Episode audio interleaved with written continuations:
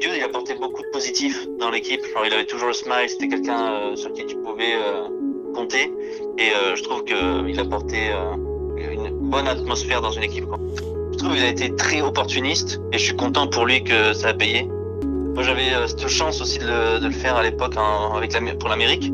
Et je l'ai pas fait. Et qu'il le fasse lui, bah, je suis grave content pour lui que ça réussisse. Dude, moi je lui souhaite toute la réussite du monde. Franchement, c'est un mec cool, genre. Euh, les peu de moments que j'ai fait avec lui, genre, je kiffais de ouf. Donc, euh, c'est vraiment un brave type. Et je lui souhaite euh, toute la réussite qu'il peut avoir. Bonjour à tous et bienvenue dans Push to Talk, le podcast où l'on retrace le parcours de ces fous qui ont fait du jeu vidéo leur métier. Je m'appelle Croc, animateur et commentateur de jeux vidéo, et comme à chaque épisode, je m'entretiens avec les meilleurs éléments e-sport francophones. Joueurs, managers, coach ou encore créateurs de contenu ou d'équipe, à chaque fois, l'idée c'est de dépeindre le portrait de cette personne qui a attiré ma curiosité, partager aussi son histoire, d'en apprendre plus sur son environnement, revenir sur son parcours. Dans ce deuxième épisode de cette deuxième saison, nous allons traverser les frontières de l'Europe, euh, puisque notre invité, lui, a fait ce choix. Il s'est exilé pour aller eh bien, à l'autre bout du monde. Vétéran de la scène et acteur de ses choix professionnels, nous allons pouvoir évoquer cette vie au Brésil, euh, qui est maintenant le lieu de villégiature de Hugo Padiolo. Bienvenue, euh, Dude, dans ce nouveau Push Tuto. Comment tu vas? Ça va super et toi? Bah écoute, euh, très bien. Je suis trop content de t'avoir euh, pour ce second épisode de ma deuxième saison parce que tu es un bah, joueur assez clé pour moi de la scène, euh, à la fois pour la scène francophone, parce que tu un des premiers, euh, des précurseurs à avoir fait le pari d'aller jouer dans une autre ligue, euh, très éloigné parfois des standards européens, donc du coup, il fallait pas mal mûrir ce choix, et tu as eu peu de temps pour le faire, on en, on reviendra dessus. Et évidemment, on parlera de cette expérience, mais bon, comme d'habitude, on commence par le début. Est-ce que tu peux rapidement te présenter pour ceux qui te découvraient ou qui ne te connaissent pas aujourd'hui? Euh, donc, je m'appelle Hugo Padiolo, je suis nantais, j'ai 29 ans, 29 ans déjà. Et, eh et voilà, maintenant 5 ans, début 2015, que je suis ici au Brésil, et tout se passe bien. parfait. N'en dis pas plus, puisque de toute façon, l'objectif de ce podcast, c'est d'en savoir plus sur toi petit à petit. Exactement. Alors, avant de parler du Brésil, avant de parler de même de, des compétitions et de League of Legends, J'aime bien commencer euh, toujours mes épisodes par l'enfance. Et toi, tu te décrirais comment, comment quand t'étais petit? Le petit Nantais, euh, timide, fouteux, turbulent, rugbyman, bagarreur? T'étais qui quand t'étais petit Ouais, rugbyman. J'ai grandi dans une famille euh, très rugby, très très très très rugby. J'ai un, grand frère et j'ai deux grandes sœurs. Ouais. la famille entière, tous les fins de, de, semaine, tous les week-ends, on était collés là-bas euh, au, rugby parce que mon père jouait, mon frère jouait, je jouais, les grandes sœurs aimaient les rugbyman et ma mère était photographe professionnelle de, de ce genre de choses. Du coup, tous les fins de semaine, on y était et ça, ça a duré pendant très, très, très, très, très longtemps. J'ai fait 6 ans, 7 ans de rugby. Mm-hmm. Et j'ai grandi comme enfant un peu, un peu réservé. Ouais. un peu timide, on va dire. On, je vais pas me cacher, j'étais timide. J'avais ma petite bande de potes. J'avais, j'étais pas le genre de mec qui aimait avoir énormément d'amis. J'avais une petite bande de potes, 5-6 personnes, euh, pas plus. J'étais très nerd. euh, j'adorais énormément tout ce qui était Seigneur des Anneaux, tout ce qui est, avait un lien avec, euh, avec ce film. Donc c'était euh, le jeu de cartes, le jeu de figurines, les films, enfin tout ce qui était possible. J'adorais Seigneur des Anneaux. Et je restais juste avec ses potes, euh, voilà, euh, on jouait euh, à chaque fois ensemble. Et tu parles du fait que tu es un peu nerd, c'est c'est ton grand frère qui te fait découvrir tout cet univers ou toi tu le découvres par toi-même?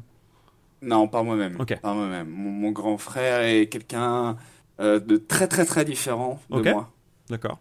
Énormément différent de moi, qui a énormément poussé du côté de mon père. C'est-à-dire que c'est quelqu'un qui est très euh, professionnel dans sa manière de penser. Donc, c'est-à-dire que il va travailler le plus tôt possible, il va essayer de gagner l'argent le plus tôt possible, il va rentrer dans le monde du travail le plus tôt possible.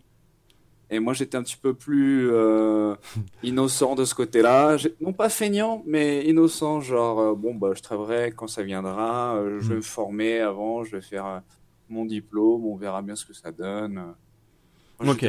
T'es pas le euh, mec, tu euh, jouais pas euh, toutes tes, parties de jeux vidéo avec lui, quoi. Tu vois, il y a, d'autres profils comme ça. J'ai jamais joué avec mon frère aux jeux vidéo. ok. Jamais, jamais. Ah, c'est intéressant. Du coup, tu te crées ton petit univers. Est-ce que tu dirais que le rugby, entre autres, ça t'amène un peu à déjà affronter la compétition? Parce qu'au final, c'est un truc qui va revenir par la suite. C'est, ça te rend addict au côté compétitif? Il y a de l'adrénaline quand tu joues déjà au rugby euh, avec euh, la famille ou avec euh, du coup ton équipe? J'étais énormément sur la compétition, que ce soit au rugby, au tir à l'arc, tennis, tout ce que je faisais euh, j'essaie d'être le meilleur des, hmm. non pas au niveau français, hein, mais euh, du groupe d'amis avec qui, avec qui je m'entraînais hmm. à, ces sports-là. Je vais bien essayer au moins d'être le, meilleur. Ok. Et ça s'est resté. Effectivement, ça, ça va rester, ça va te suivre. À quel moment, du coup, euh, enfin, c'est quoi, du coup, les premiers jeux vidéo auxquels tu vas, dans lesquels tu vas tomber, on va dire, avant League of Legends? Il y a quoi un peu qui, qui berce ton enfance? Alors, avant, avant de parler des jeux en ligne, il y avait tout ce qui était les jeux en ligne, euh, forcément, et ça a commencé avec des, euh, des jeux tout bêtes, genre euh, Road Rash. C'était mhm. un jeu de, de moto. là, j'y ai joué un peu avec mon frère. C'était vraiment l'un des rares jeux auxquels j'ai pu jouer avec lui. après, il y a eu tout ce qui est les Gran Turismo. Ah ouais, bien sûr, jeux de voiture. Ouais, jeux de voiture. Après, il y a eu les Tekken. J'ai eu un petit peu avant, pardon, un petit peu avant, même bien avant, j'ai eu la, la Mega Drive, donc euh, tout ce qui était Sonic, euh, euh, j'ai plongé dedans et j'ai vraiment plus. Ah ouais, t'as eu le temps de pas mal explorer les univers différents des, des, différentes consoles, des, des, jeux, etc. Bah en fait, j'ai eu un ordinateur très tôt dans ma, dans ma vie, non pas personnellement, mais dans ma famille, donc mhm. j'ai pu voir un petit peu les jeux euh, qu'il y avait, mais après j'ai eu cette liberté de jouer aux jeux vidéo quand vraiment j'ai eu ma première console de la part de mon parrain qui était une, Mega Drive. Wow, ok. C'est là où vraiment j'ai commencé à, à le vice, on va dire. c'est là où tout a commencé. voilà, c'est là où tout a commencé et forcément bah Internet est venu avec le temps où j'ai commencé mes premiers jeux en ligne et mon premier MMO vraiment en ligne, c'était Night Online. Ok. Chevalier en ligne. C'est un jeu turc. donc euh, assez bizarre, mais c'était l'un des premiers jeux qui m'a bercé pendant plus d'un an. Ouais. Euh, qui m'a aidé à apprendre l'anglais au début. Mm-hmm. Et après euh, un an, un an et demi, j'ai commencé World of Warcraft. Ouais, ok. Et c'est là que le vice a commencé vraiment avec les jeux vidéo en ligne. Ouais.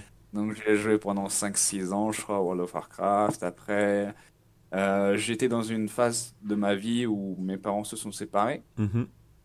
Et euh, c'est là que mon... ma mère a rencontré mon beau-père. Mm. Mon beau-père qui avait donc un enfant, mon beau-frère, et mon beau-frère qui était euh, très nerd, donc qui travaillait dans tout ce qui est la programmation, etc. Euh, qui était toujours en train de chercher les derniers jeux qui viennent de sortir, a découvert un jeu qui s'appelait League of Legends et il m'a dit bah tu devrais essayer, ce serait cool qu'on y joue ensemble, etc. Hmm. Et bah j'ai commencé et j'ai jamais arrêté. Et ouais, c'était à la fois l'occasion de faire connaissance avec euh, ce nouvel individu qui rentrait dans ta vie et en même temps bah, c'était un nouveau jeu à tester Exactement. Ah j'aime bien cette, ce genre d'histoire. Et du coup euh, là on parle évidemment de, de jeu mais à côté tu as l'école, euh, ça se passe comment toi à l'école? Euh, Tu fais ton, ton, lycée ça se passe bien, tu te sens plutôt bon élève, tu as ton bac, qu'est-ce que tu prends qu'est-ce que tu prends comme option? C'est quoi tes, tes... vers quoi tu te diriges on va dire à cette époque-là? Parce qu'évidemment je pense pas que tu te disais je vais devenir compétiteur sur League of Legends. Non, c'est sûr, c'est sûr. Euh, quand je suis rentré au lycée, j'ai déménagé euh, la, même année. Du coup, je suis rentré dans un lycée euh, tout nouveau où je connaissais personne, où j'étais assez assez isolé, bon encore plus isolé que je l'étais au final parce que bon, j'avais 4-5 amis là-bas et quand mm. j'ai déménagé, bah, je repartais de zéro, je connaissais plus rien, j'avais plus aucun repère. Du coup, il fallait tout reconstruire. Et ça a été la, une des années aussi où mes parents ont commencé à, leur relation a commencé à se dégrader vraiment. Donc mm. c'était une année hyper compliquée la seconde, ce qui a terminé sur euh, des mauvaises fréquentations à l'école et j'ai redoublé ma seconde. Ok. Du coup, euh, j'ai réenchaîné un an en seconde et euh, j'ai continué le lycée bah, jusqu'à ce qu'on jusqu'à la terminale. Mm-hmm. pendant ce temps-là, mes parents se sont séparés. Donc c'était ouais seconde, première, euh, mes parents se sont séparés, je suis resté vivre avec mon père. Et j'ai continué donc euh, sans problème jusqu'à la terminale. J'étais plutôt l'élève euh, un peu jean foutiste. Mmh. Je, je, détestais faire les devoirs. Pour moi, c'était jeux, jeux vidéo. J'étais assez.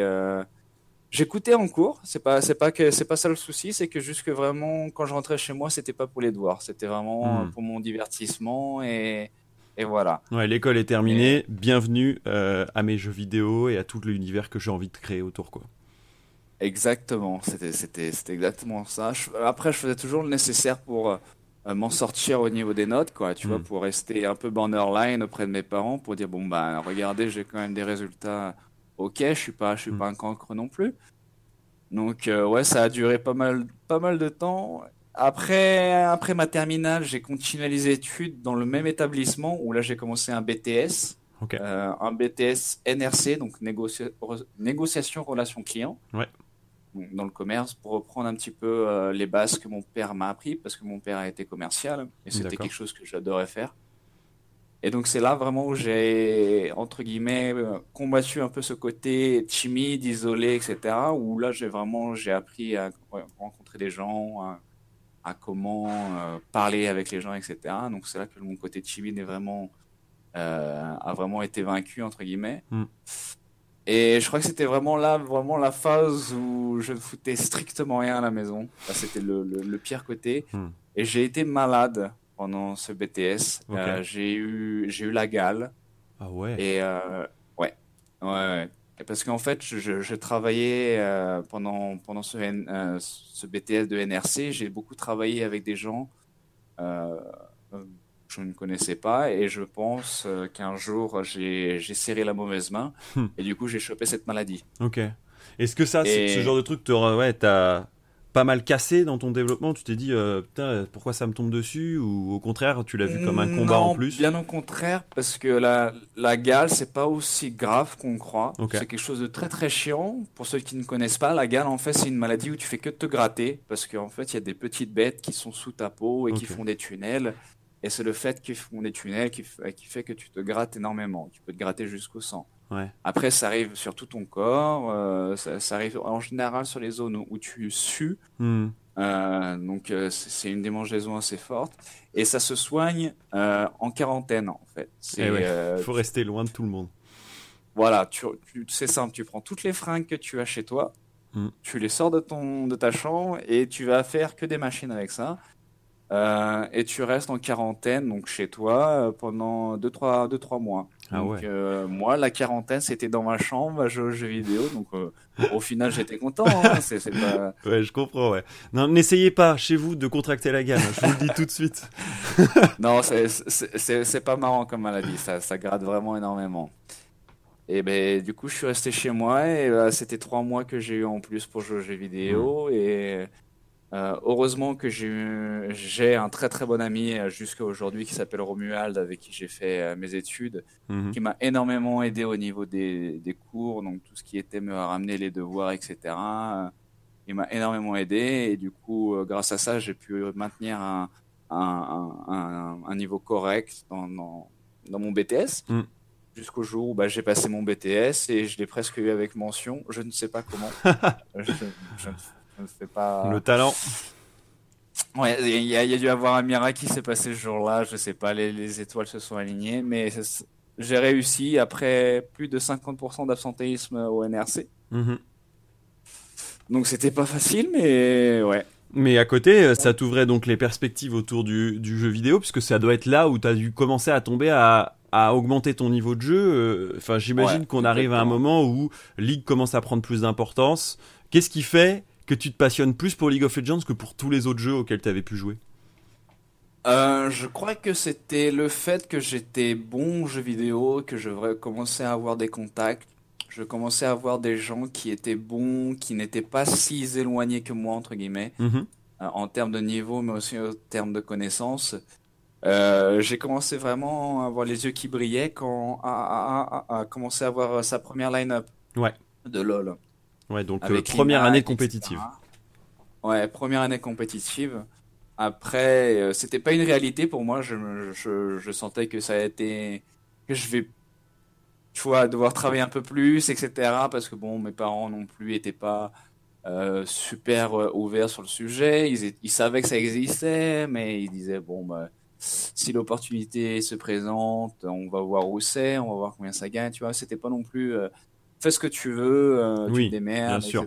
C'est souvent conflictuel cette partie-là. Eux, ils ont un peu peur pour toi, euh, ils se disent qu'est-ce qu'il va pouvoir faire de sa vie, et l'autre, évidemment, ne pense que à se dire, bah attendez, je vais monter une équipe, euh, je vais jouer aux jeux vidéo et ça va me rapporter une souris, les gars. tu vois, alors. Ça a été très conflictuel avec mon père, ouais. et ça a été meilleur avec ma mère, entre guillemets. Ma mère était plus du genre, tu passes ton diplôme et après tu peux faire ce que tu veux, du moins essayer.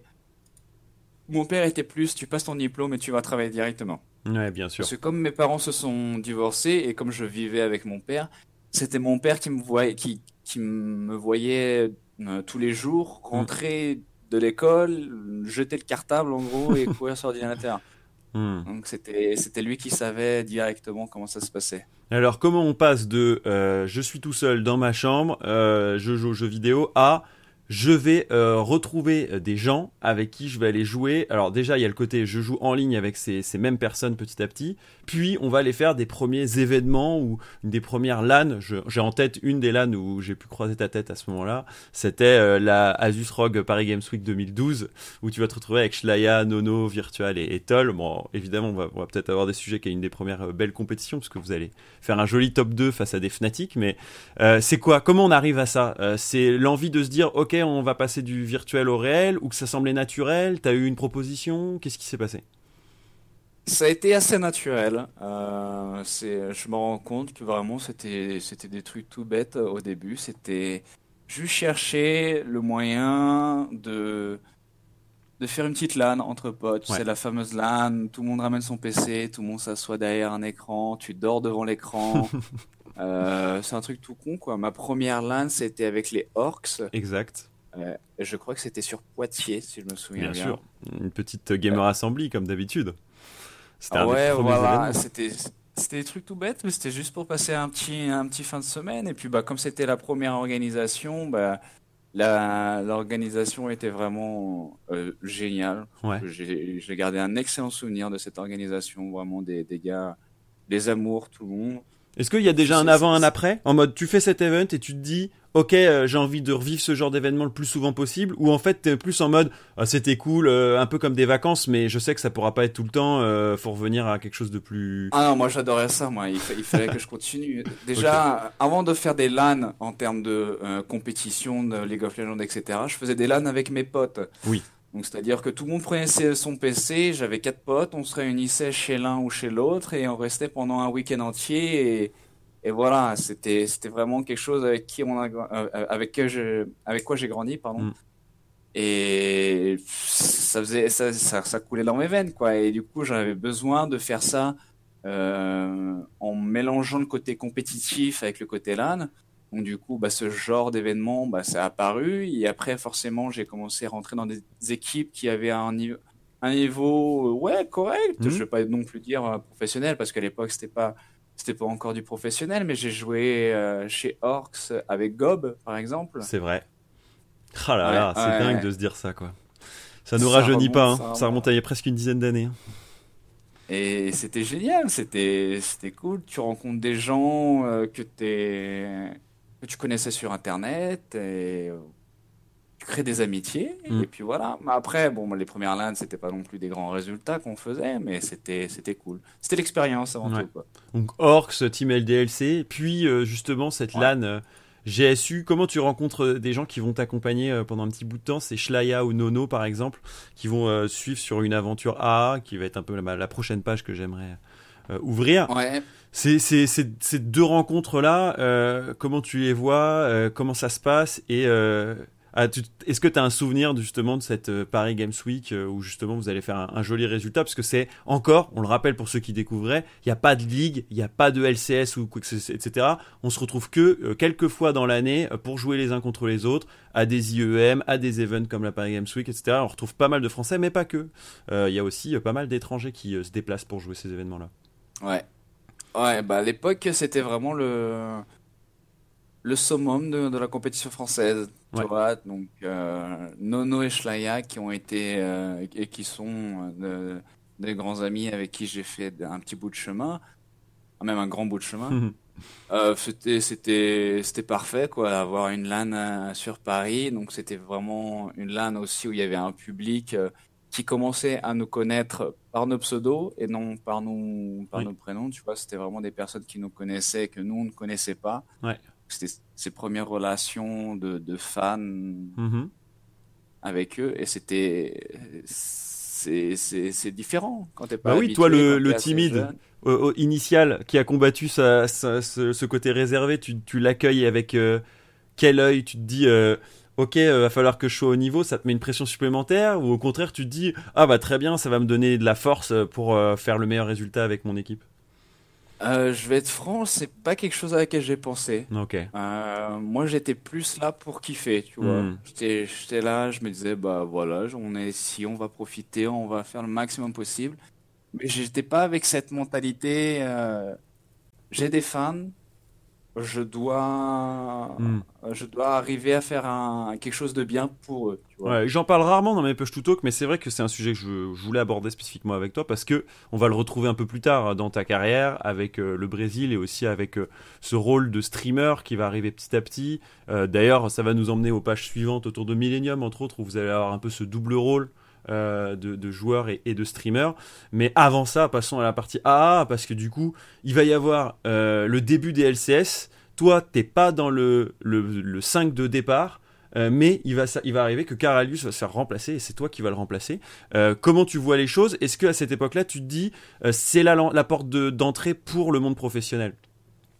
Ah oui, ça c'est sans aucun doute, c'était la porte d'entrée qu'il fallait pas que je loupe. Mmh. quand j'ai vu que le, le, support de AAA à l'époque ne jouait uniquement que Sona, et forcément j'avais des retours de Nono, de Schlaya en dehors bah, sur les sur les temps de d'entraînement etc je, je parlais avec eux je leur disais alors comment ça se passe? Et forcément je savais que ça allait pas très bien donc après là j'ai eu j'ai vu une opportunité quoi hmm. clairement j'ai essayé de, de, de venir euh, imposer ma place entre guillemets ouais.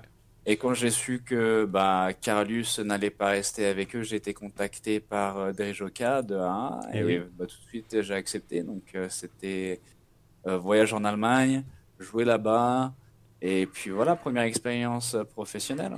Professionnelle, parce que cette fois-ci, c'était vraiment un salaire qu'on allait mm. gagner pour jouer en compétition, etc. Donc ça, c'était la première expérience professionnelle mm.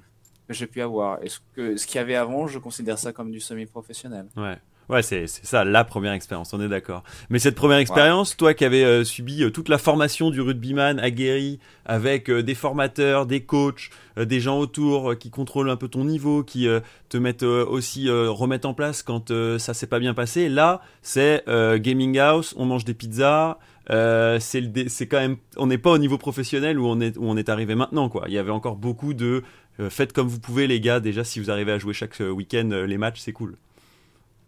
C'est sûr, c'est sûr, mais après, euh, quand tu commences ce genre d'aventure, mhm. encore plus parce que bon, il euh, n'y avait pas ça à l'époque, donc tu fais partie des premiers qui, entre guillemets, font partie du, mouvement. Oui, c'est vrai. Euh, je peux dire qu'on n'avait pas les mêmes réclamations que aujourd'hui les jeunes qui arrivent dans ce monde-là peuvent avoir. Par mhm. exemple, avoir un, une DX comme, comme chaise, d'avoir un bureau avec double screen, euh, avoir le dernier PC, etc. On n'avait pas ça, non?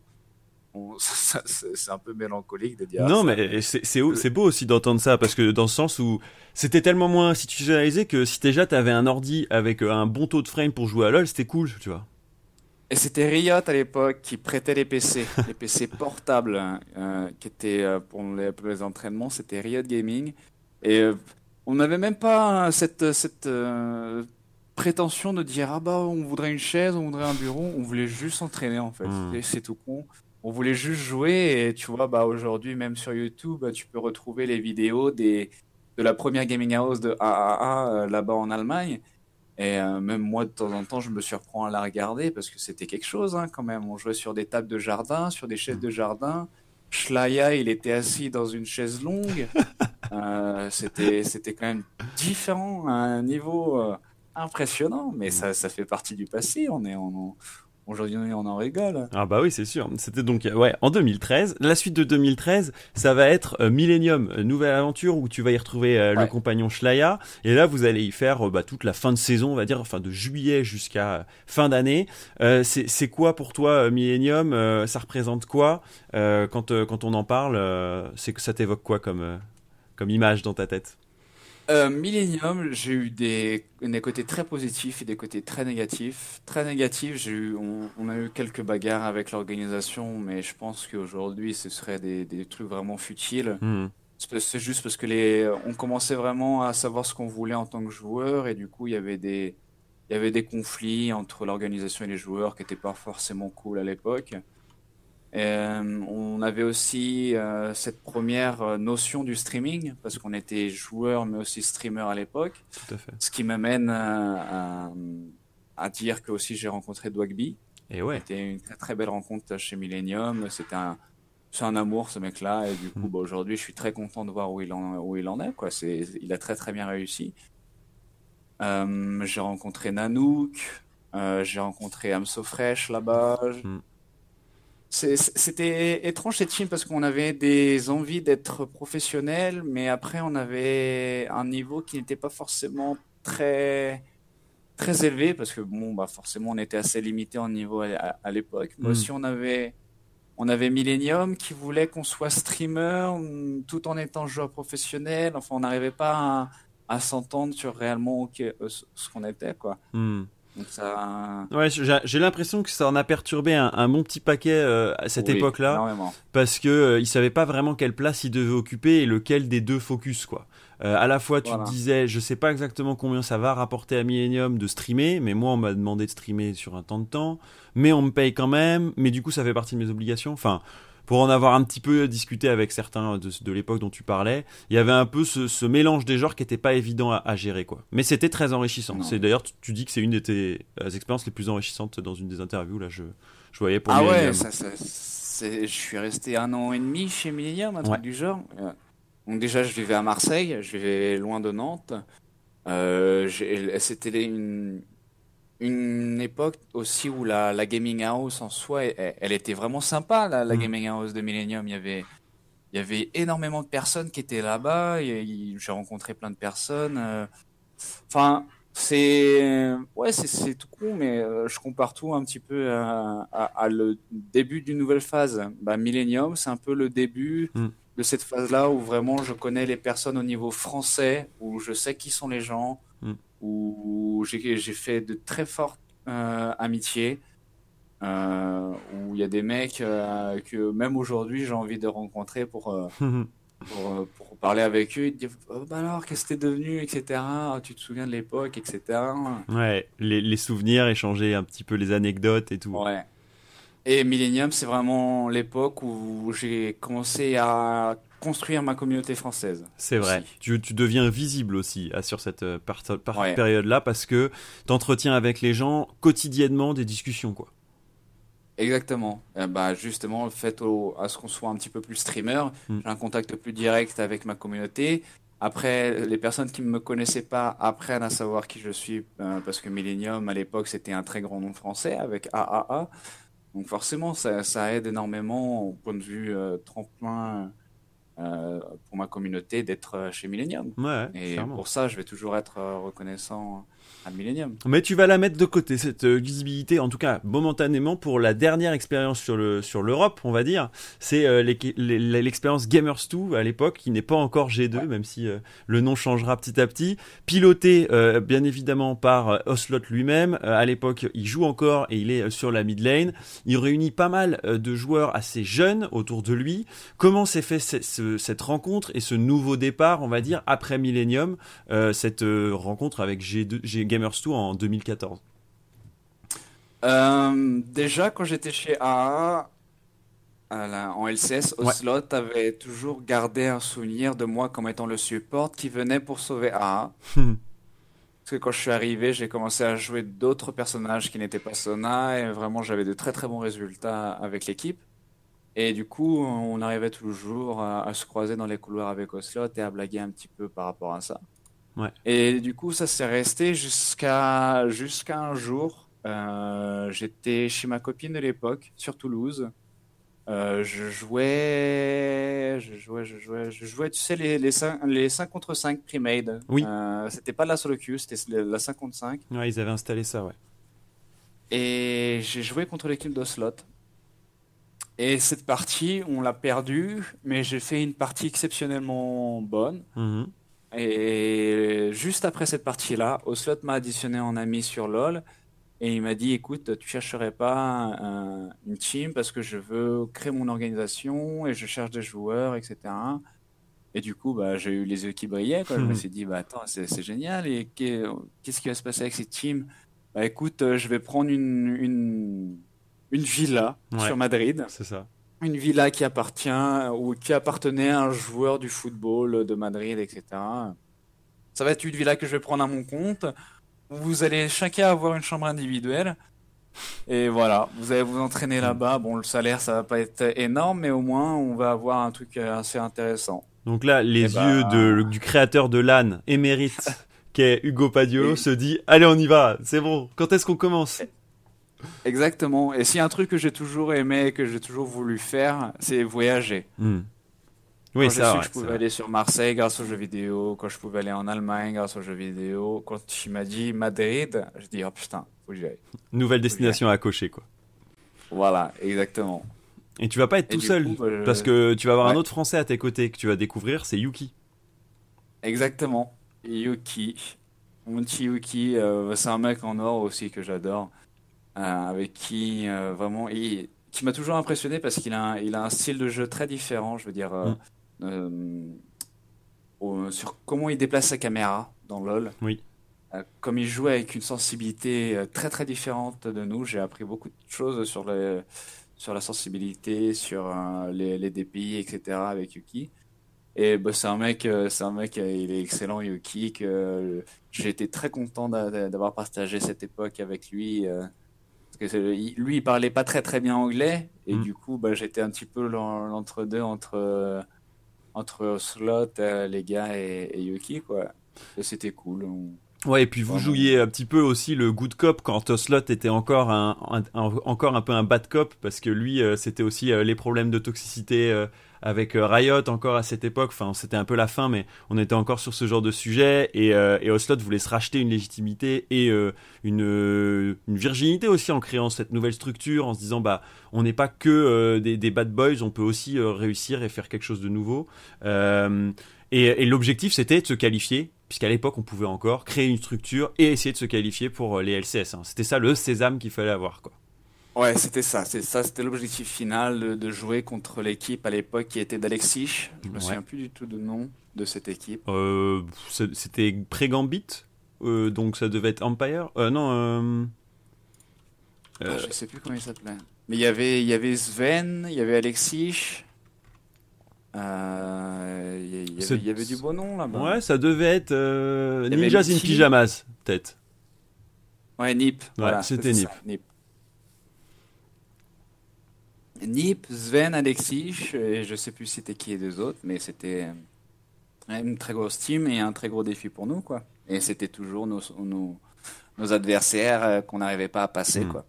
Est-ce que, euh, dans, enfin, avant qu'on arrive sur le sujet brésilien, il y a un peu ce côté, j'en ai souvent parlé avec les joueurs qui ont joué ces EUCS, ces Challenger Series, etc.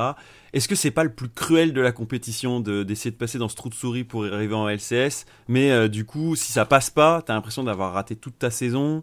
Euh, comment t'étais à l'époque en termes de, enfin, mentalement, tu disais nouvelle page avec G2, ça, tout va, tout va bien se passer. C'est quoi ton, ton mood à cette période-là? Bah, mon mood, c'était de faire le plus, le plus avec le moins possible, mm. entre guillemets. Parce que euh, je, sentais que l'équipe avait, avait du potentiel. Sauf que. Euh, bah, après, je, je vais pas, c'est pas un secret non plus. C'est pas, c'était pas facile de jouer avec Oslot dans son équipe, Oslot en tant que joueur, mais aussi en tant que propriétaire de l'équipe. Et eh, bien sûr. C'est quelque chose de très très compliqué qu'on on avait des vérités à lui dire, mais qu'on pouvait pas lui dire. Mm. Parce que bon, on avait tous, peur un peu pour, pour notre cul, quoi. Mm. Et du coup, je crois que ça a énormément nuit au développement de l'équipe, euh, qui aurait pu faire beaucoup plus, mm. mais qui malheureusement, à cause de ses positions assez conflictuelles, on ne pouvait pas, on pouvait pas aider l'équipe à, avancer. Par contre, euh, on, va parler un peu, un peu de culot parce que ça fait aussi partie de la vie des joueurs. Euh, Oslot, lui, il pouvait vous apprendre ça, quoi. Et tout ce qu'il faisait, il le faisait au culot, que ce soit pour la partie business ou pour ses games, j'ai l'impression. Il était le. Bah, certains en France diraient un peu le. Pas, LRB, mais un peu le côté moins je joue, plus je suis fort, et sur, ou peut-être pas, mais en attendant, euh, je fais plein de trucs à côté pour essayer de trouver euh, du, du business, pour essayer de trouver des partenariats, des choses qui vont faire vivre ma structure, quoi. C'est un très très bon businessman, au slot. Il est très très très intelligent avec ce qu'il fait. il a été aussi, il a, des parents euh, qui, qui géraient son argent à l'époque. Euh, je ne sais pas si c'est encore comme ça, mais enfin, c'était comme ça à l'époque. Donc, il était, il était bien entouré aussi. Hmm. Et du coup, euh, bah, forcément, il, il venait d'une époque où il était streamer à plein temps. Ou, enfin, à plein temps, entre guillemets. Euh, où il a eu, bah, il a eu de la chance d'avoir un peu d'argent, du coup il a pu avoir réinvestir tout ça, et c'est pour ça qu'il a réussi à louer cette, euh, cette ville-là. Et du coup, euh, bah, ça, s'est très bien passé pour lui. Il a commencé à créer mm. son organisation et puis après, il a, il a su rouler de ses propres ailes. Est-ce que et petite anecdote aussi marrant, quand on a fait une, une, une LAN avec G2, c'est là que Oslot a rencontré sa petite amie qui est aujourd'hui sa femme et la mère de ses enfants. Ah tiens, tiens. Euh, une LAN en France peut-être? Une LAN, euh, une LAN en France, oui. ah, est-ce que est-ce que c'est ça ton meilleur souvenir, la victoire de à la Lyon eSport euh, face au HD Vous finissez premier de cette Lyon eSport Ouais, c'est vrai, c'est vrai. C'était un très bon souvenir. on a rencontré, bah, j'ai rencontré un peu des fans qui étaient pour Millennium à l'époque, mm. qui nous avaient accompagnés chez G2. Yuki aussi, qui était bah, le petit français, qui avait aussi une fanbase.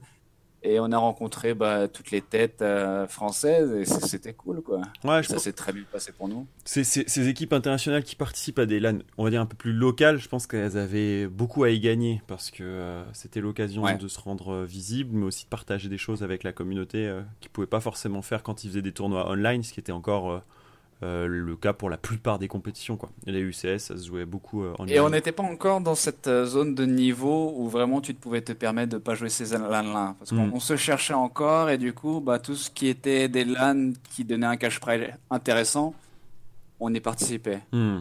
Mais où le niveau n'était pas non plus de première qualité, on va dire. Hmm. Ouais, je, je, je, vois là le nombre de compètes qui a été faites par Gamers2 à cette époque euh, est assez impressionnant. Vous étiez engagé partout, quoi. Ça jouait tous les jours.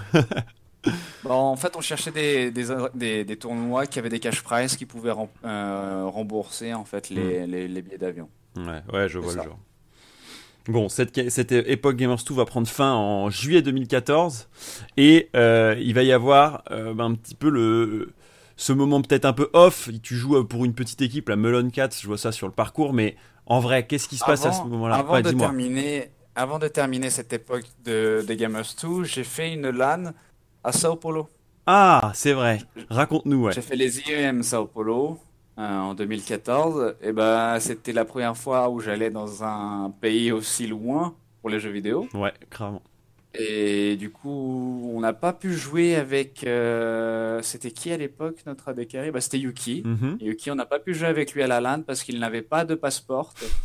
Du coup, on a dû prendre un autre joueur qui était Eidal. Ouais. Et euh, du coup, on allait là-bas avec un joueur euh, avec qui on n'avait pas d'entraînement, aucun entraînement. On n'a mhm. pas joué une partie ensemble. Du coup, on est allé là-bas au Brésil et c'était vraiment un aller-retour. Hein. C'était en deux jours. On a eu une seule nuit au Brésil. Et du coup, Sao Paulo, IEM. Euh, donc, on a commencé le tournoi en jouant contre des équipes. Euh, euh, je me souviens même plus des noms à l'époque. Des équipes locales. Et, c'est là qu'on a vu que vraiment, bah, Oslot, il avait une énorme fanbase ici mm. au Brésil, parce que les, les, gens étaient complètement dingues quand ils, ils, le rencontraient, quoi. Et jusqu'au moment où on a joué jusqu'à. C'était la semi-finale, je crois, ou la finale. Ouais, on a joué contre Pain Gaming. Ah. Et bah, c'est là où vraiment il y a eu le, conflit des réalités, on va dire, où bah, tu te rends compte que au slot, il a beau être populaire, ces gens-là qui étaient dans le public, il y avait beaucoup de personnes, euh, ils n'étaient pas derrière Gamers 2, hmm. Gamers 2. Hmm. Ils étaient derrière Pen Gaming. Et du coup, à chaque fois qu'il y avait quelqu'un de notre équipe qui mourait, eh ben, c'était le public en feu, en train de crier, etc. Et nous, à chaque fois qu'on tuait quelqu'un, bah, il y avait personne qui allait c'était juste des petits applaudissements, euh, bravo, bravo, mais rien, un plus, jusqu'au jusqu'au moment où commencent les, les, les teamfights, où vraiment là, ça commence à être le bordel, tu ne t'entends plus, euh, si tu meurs, bah, c'est tout le public qui crie pour Pen Gaming, et puis bah voilà, quoi, c'est là que tu te rends compte que le public brésilien, bah punaise, euh, il, est, il est énorme, quoi. Et ça, ça va te mettre une claque, j'ai l'impression. Une très grosse claque. Ah ouais, à ce point-là Ouais, parce que on a, bah, tu sais, en tant que Cocorico, on était très fiers de notre public français. Jusqu'à aujourd'hui, d'ailleurs, on est très fiers. Tout à fait. Et tu dis que, bah, en fait, le public brésilien, c'est, il a rien à envier au public français. Mm. C'est, je dis pas qu'il est mieux, je dis pas qu'il est moins bien, je dis que vraiment, ils ont aussi un amour pour le jeu, un mm. amour pour, pour le jeu vraiment qui est énorme et qui savent te passer cette énergie-là. Et quand j'ai vu ça, je me suis dit, euh, putain, j'aimerais bien jouer euh, du côté de cette foule, tu vois. Mm. ouais, j'aimerais bien qu'il soit pour moi et pas contre moi, quoi. Voilà, voilà, voilà. Ok, Paint Gaming avec BRTT à l'époque, euh, déjà. BRTT, Camille. Camille, exactement. Et du coup, cette, cette, équipe Paint Gaming va garder un œil sur toi, tu penses, dans la fin de l'année? Comment ça se passe? Parce que c'est eux qui vont aller te recontacter par la suite. Eh ben, je, je crois pas qu'ils ont gardé un œil euh, sur moi, euh, mhm. particulièrement, parce que j'ai pas fait non plus une, euh, un événement et, super bien. C'est juste que pendant cette phase où je suis sorti de Gamers 2 jusqu'à la phase où je suis rentré chez Pen Gaming, Pen Gaming a fait des démarches auprès de, des coachs des équipes LCS Europe pour faire une liste de joueurs qui étaient disponibles, mm. support pour aller jouer là-bas au Brésil. Ouais, et pour euh, changer du coup euh, de, leur de leur coach, de leur support coréen, il me semble. Euh, ouais, ouais, ouais. Mais du coup, est-ce que tu avais pu creuser, est-ce que tu as pu creuser l'histoire à ce moment-là? Ils, se disaient quoi? Qu'en prenant des joueurs européens, ils élèveraient le niveau de jeu Ou qu'ils voulaient un peu d'essayer d'avoir une fanbase qui s'ouvre? Enfin, quel était un peu l'objectif à l'époque? Non, c'était uniquement monter le, le, niveau, je crois. c'était vraiment euh, l'objectif final, c'était d'avoir un Européen qui soit meilleur qu'un. Un Brésilien et qui soit peut-être un peu moins fort qu'un Coréen, mais au moins il va pas être euh, euh, enfermé dans, dans sa langue parce qu'il peut parler anglais tranquillement. Ou, hmm. je pense que ah. c'était l'entre-deux entre Coréen et Brésilien. Avant l'offre euh, qui, qui, tombe de, de Pain, c'est quoi dans, Tu te souviens de cette époque, du coup, tu te dis, qu'est-ce que je vais faire? T'es de retour dans ta chambre ou t'as as un appart? Ouais. T'es de retour dans ta chambre J'étais chez ma copine à l'époque qui, qui, habitait à Toulouse. Euh, où là aussi je, je, jouais tout ce que tout ce qui pouvait tout ce que je, pouvais quoi. je cherchais des équipes cherchais des gens J'étais pas non plus dans une phase désespérée. Mhm. J'étais, j'étais très serein avec euh, le niveau que j'avais. Je me suis dit, bah, si c'est pas aujourd'hui, ça va, ça va revenir après. Ouais. Et, j'étais aussi un peu, je pense, naïf, tu vois, de penser que tout allait arriver. Euh, ouais. Euh, avec de pas se préoccuper avec ce genre de choses, tu vois. Parce que, mhm. mine de rien, on s'en rend compte qu'après, que les choses, enfin, le temps passe très très vite et que peut-être à l'époque j'aurais dû m'inquiéter un peu plus que je, je m'en suis inquiété. Bon, au moins j'ai eu de la chance.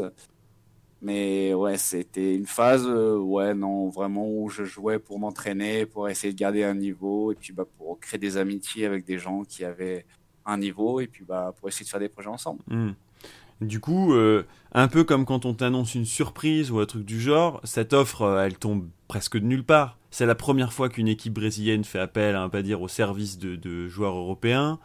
Euh, c'est pas la première fois qu'on entend parler du Brésil parce qu'ils ont commencé à avoir une ligue compétitive, mais on sent qu'ils sont en difficulté dès qu'on passe à l'Inter. C'est quoi, toi, tes a priori sur le sujet et à quel, à quel point tu te dis c'est trop bien, c'est un nouveau voyage ou euh, mais non, mais je veux pas tout quitter, tu vois C'est quoi le, le truc de ce moment-là? Ouais, le, Déjà, j'ai eu des réunions en anglais avec les personnes. J'ai vu qu'ils euh, avaient un très bon anglais, donc ça m'a beaucoup réconforté sur ce fait-là. Ouais. après, ils m'ont stipulé que j'étais sur une liste, que j'étais pas le premier sur la liste, qu'il y avait des gens qui devaient répondre avant moi, etc.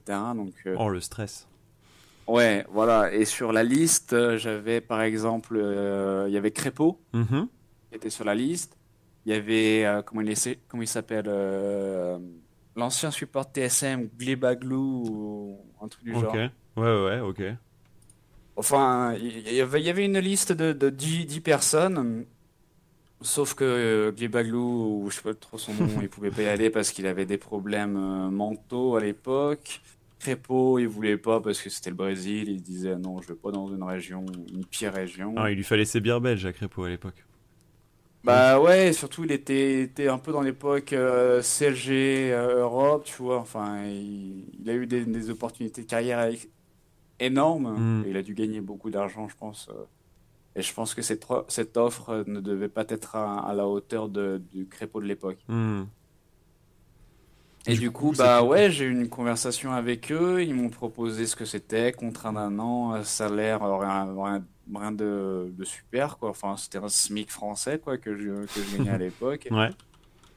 Et, puis voilà, voyager pendant un an et tu joues pour Pen Gaming. Pen Gaming avec deux très très grandes célébrités chez eux. Pen Gaming, BRTT, le mec qui a des tatouages des lames de Draven sur ses avant-bras.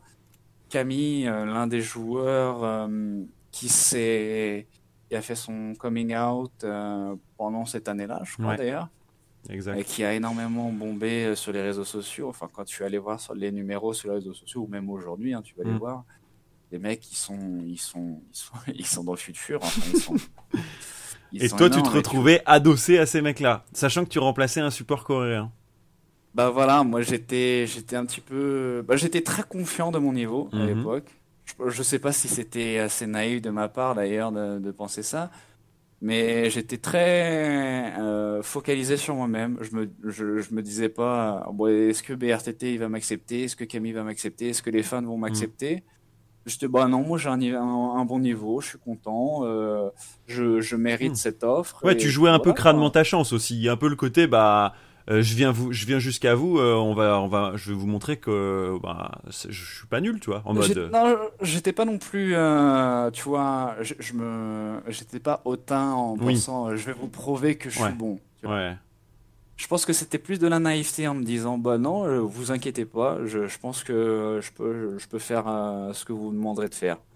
enfin, c'est vraiment de la naïveté. C'était vraiment pas de l'ego ou quoi que ce soit de l'époque qui parlait. Hmm parce que je, ne me considérais pas du tout avec de l'ego à l'époque. Aujourd'hui, peut-être un peu plus, mais euh, rien, de, rien de bien méchant. Hmm. Mais à l'époque, ouais, c'était vraiment de la naïveté. Hein. C'était 100% de naïveté. Et du coup, ils arrivent, ils te disent euh, Bah écoute, euh, on te fait cette offre-là et tu as 4 jours pour choisir. tu dois prendre ta décision en 4 jours. Ok. Parce que nous, on doit. Riot, ils, ont des, des, fenêtres et on doit rendre tous les papiers dans 4 jours et puis voilà. Et du coup là, et donc là, donc tu penses, euh, bah, j'ai une petite amie, mm. j'ai un travail si je veux, je veux dire hein, en dehors des jeux vidéo, comme je suis formé, j'ai mon diplôme, je peux trouver un boulot. J'ai mes amis, j'ai ma famille, j'ai mm. euh, peut-être la possibilité d'avoir un appart. Mm. Est-ce que je plaque tout ça pour essayer une aventure d'un an ou pas? Et du coup, bah, là, tu parles avec euh, ta mère et tes sœurs, parce que c'était mm. elle qui, qui m'entendait le plus dans ce que je faisais à l'époque. Ouais. Et puis la, la, réponse qui est le plus sortie, c'était Mais attends, mais c'est génial, tu vas à l'autre bout du monde, tu vas jouer aux jeux vidéo, tu vas gagner ton argent comme ça, et tu vas surtout euh, voyager, faire quelque chose que personne n'a jamais fait dans notre famille. Parce que mm. dans ma famille, personne n'est jamais sorti de la France. Mm. Très peu sont sortis de notre ville natale euh, qui est Nantes. Il me disait, t'as toujours eu envie de voyager, euh, alors profites-en, essaye, essaye au moins, ça, ça dure juste un an, qu'est-ce que c'est un an dans une vie? Et ça, bah, ça a été le déclic. Ça, ça a été le déclic, ouais. Qu'est-ce que c'est un an dans une vie? Ça, c'était vraiment quelque chose qui a fait hmm. tic dans ma tête. Ils m'ont dit, si ça se passe mal, tu reviens. Si ça se passe bien, bah écoute, au moins, t'auras essayé. On viendra te voir à Sao Paulo, classique. Oui, bah, j'attends toujours. yes Ça, c'est un petit message. Hein. Allez, coucou. c'est un petit message. du coup, tu, tu, vas te retrouver dans ton premier split aussi. Parce que si tu avais joué pour AA, c'était sur, on va dire, la deuxième partie de saison. Donc, enfin, je dirais, tu as eu le temps de t'acclimater un peu au truc. Mais là, cette fois, c'était toute une saison à faire. Ça change quand même pas mal les choses. Tu as le temps de t'acclimater, etc. Et d'ailleurs, ce temps-là va être mis à profit puisque vous allez pas gagner le premier, mais vous allez gagner le second split, ce qui va être super important, parce qu'il va vous emmener au, au, Chili. Du Chili, ça va vous emmener jusqu'au Worlds. Euh, comment euh, tu finalement comment tu résumerais cette première année compétitive avec Pain Gaming?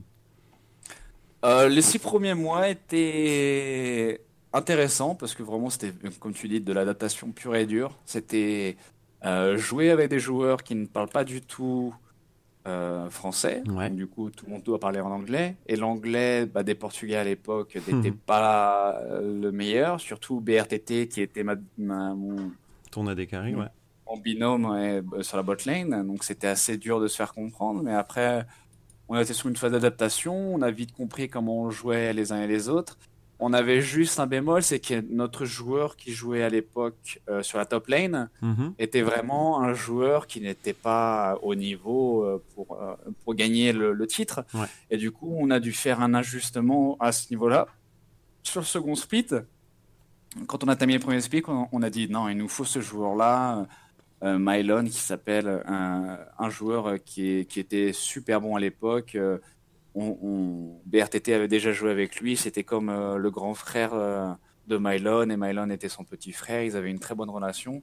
On disait il faut qu'on essaye de prendre ce joueur et si on a cette, euh, cette line-up, comme on a aujourd'hui avec Mylon en plus, on peut sans aucun doute terminer premier. Quoi. Hmm. Et du coup, on a couru après Mylon pour le second split, on a réussi à l'avoir. Et du coup, bah, c'est là que vraiment a commencé bah, notre série de, de succès. Quoi. Ouais, grave avec euh, la troisième place du split, mais qui était suffisante pour aller au playoff. Puis ensuite, un gros 3-0 sur INTZ, euh, euh, qui est déjà une grosse équipe aussi à l'époque. et ensuite, bah, du coup, le, le, dude qui avait fait le choix d'aller au Brésil, d'aller du coup s'expatrier, etc., se retrouve là où beaucoup de joueurs voudraient être à la fin, c'est-à-dire en wildcard des Worlds, parce que du coup à l'époque ça se joue en deux formats. Hein. Il y a une sorte d'international wildcard tournament qui permet de qualifier quelques équipes pour les Worlds, et ces Worlds qui vont arriver juste derrière. Tu te dis, enfin, avec le recul, tu te dis c'est fou, tu te dis euh, c'était ce qui devait arriver. Bah, je m'en souviens quand Riot a annoncé que les Worlds vont se faire en France. Ouais. Euh, c'était un objectif en plus qui s'est mis dans ma tête. Hmm. Et c'était vraiment quelque chose qui, tu vois, qui se goupillait parfaitement. J'ai voyagé au Brésil et les mondiales se passent en France. Hmm. Les mondiaux, pardon. Ouais. Et là, tu te dis, mais ce, ce serait con de pas y aller quand même. Hmm. Et là, tu commences à parler avec ton équipe et tu dis bon bah est-ce que tu penses que c'est possible? Est-ce que tu penses qu'on arriverait à aller en France? Que je peux vous présenter le pays où je vis? Et puis bah forcément, bah ça reste dans le coin de la tête, mais on n'en parle pas euh, plus souvent que ça. Après, bah tu arrives vers la finale du split, jusqu'à la finale du split, où d'ailleurs c'était le premier match que j'ai joué qui a été dans un stade de foot. Ouais. C'était la finale, on a joué en face de 12 000 personnes. Donc c'était c'était c'était exceptionnel cette expérience de voir aussi ta, ta tête en grand sur une affiche en face d'un stade de foot. C'est là que bah, ça, commence à rentrer, tu te dis putain, ça y est, on y est. on y est. Ça, te met des frissons, ça te ça te stresse plus que ce que ça devrait, ou tu arrives à rester la même personne, tu vois, parce que on n'est pas tous égaux vis-à-vis de cette euh, cette notoriété peut-être parfois éphémère vis-à-vis du fait que va falloir du coup euh, ne pas décevoir BRTT, Camille, le reste de l'équipe, tous les fans du coup que tu avais vu déjà euh, aux IEM, euh, cheers pour PNG pour Pain plutôt que pour ton équipe de, de, G2. Pour moi, c'était plus ne pas décevoir mes parents. Ouais. cette, cette notion de de pas décevoir mon équipe, non, ça vraiment, c'était quelque hmm. chose que je, on était une, famille à l'époque entre guillemets où vraiment ça se passait très très bien les relations. Et du coup je, j'avais pas de doute au sujet de mon équipe et je pense pas que mon équipe avait des doutes à mon sujet. Et c'est vraiment que là tu te dis bah papa maman j'ai ma gueule sur un hmm. stade de foot quand même. Ouais. Et bah forcément tu, tu, prends des photos et tu leur envoies tu leur dis regarde on va jouer en face euh, de 10 000 personnes Et 10 000 personnes, tu t'en rends pas compte avant d'être en face de ces personnes. hein. Quand on était sur scène, ça, tu dis ah ouais quand même 10 000 personnes, c'est énorme. hein. C'est comme si tu prenais le bout d'un stade de foot, juste la partie en C, tu Mm. la fermes et puis voilà, c'est Mm. toutes ces personnes-là sur deux étages. C'est c'est énorme. Ouais, et puis, et puis c'est pas un, un nid orangé, quoi. C'est-à-dire que ça, ça fait du bruit. C'est hyper bruyant. Ça fait énormément de bruit et à l'époque, Pain Gaming, c'est genre euh, l'équipe la plus connue du Brésil. INTZ n'avait euh, pas autant de fanbase Ouais. euh, à l'époque, mais c'était genre 80-85% du public qui était pour Pain Gaming à l'époque. Ouais. Si vous allez voir sur YouTube les vidéos de, de présentation de Pain Gaming et INTZ, il y a INTZ qui a été présenté avant nous. Mm. Tu vois très très vite la différence de bruit entre la présentation INTZ et la présentation Pain. Mm. Et ça gueulait, ça gueulait, ça gueulait énormément. Et je pense que la, à, à l'époque, même jusqu'à aujourd'hui, quand ça, quand ça arrive à ce niveau de, de, de public, le public fait un poids énorme dans la finale. Ouais.